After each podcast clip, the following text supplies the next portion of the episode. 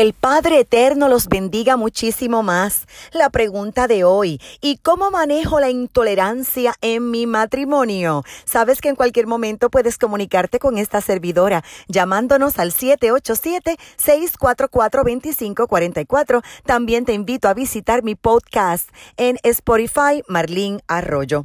Tolerancia es esa disposición a admitir en los demás una forma de ser, de obrar o de pensar distinta a la nuestra. Es la paciencia, la condescendencia, el aguante, la permisividad. Es una actitud del corazón que tiende a procurar la paz en el matrimonio y la humildad es un valor indispensable si queremos practicar la tolerancia. Por ejemplo, cuando tu cónyuge no te entiende, cuando piensa diferente a ti, cuando tienen que tomar decisiones que tienen que ver con dinero, cuando tenemos que aceptar los gustos del otro por encima de los gustos nuestros, cuando tenemos que compartir intereses familiares, cuando hay que distribuir el tiempo para los dos o cuando hay que conversar sobre los hijos y se opina diferente. Alguien tiene que ceder y allí es que se requiere la tolerancia.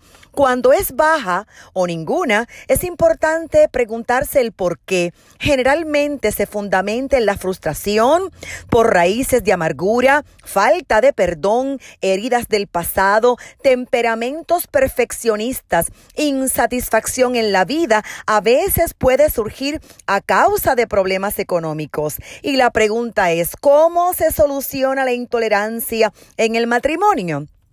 Cita la Biblia en Romanos capítulo 14, verso 19. Así que procuremos lo que contribuye a la paz y a la edificación mutua. También cita Efesios 4, 2 y 3, con toda humildad y mansedumbre, con paciencia, soportándonos unos a otros en amor, esforzándonos por preservar la unidad del Espíritu en el vínculo de la paz. Y la orden que da la Biblia es que procuremos siempre la paz. Los matrimonios siempre vamos a tener la oportunidad de contender a causa de la convivencia diaria y porque somos dos personas completamente diferentes.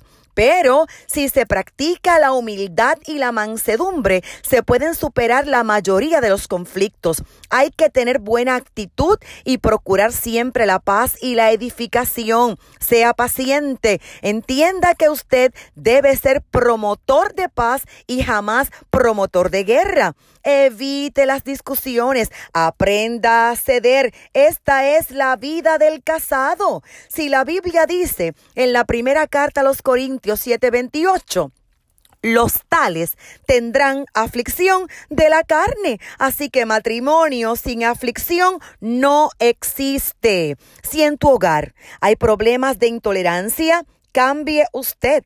Tome la firme decisión de cambiar de actitud. Aprenda a no quejarse tanto. Exprese sus sentimientos sin tanta queja y procure a toda costa la paz. Aprenda a soportar los defectos y debilidades del otro. ¿Sabes por qué? Porque tú también tienes defectos y debilidades y tu cónyuge también te tiene que soportar. Tu matrimonio, tu familia es el tesoro más valioso que Dios te ha dado y debes cuidarlo. Sé tolerante. Mucho éxito.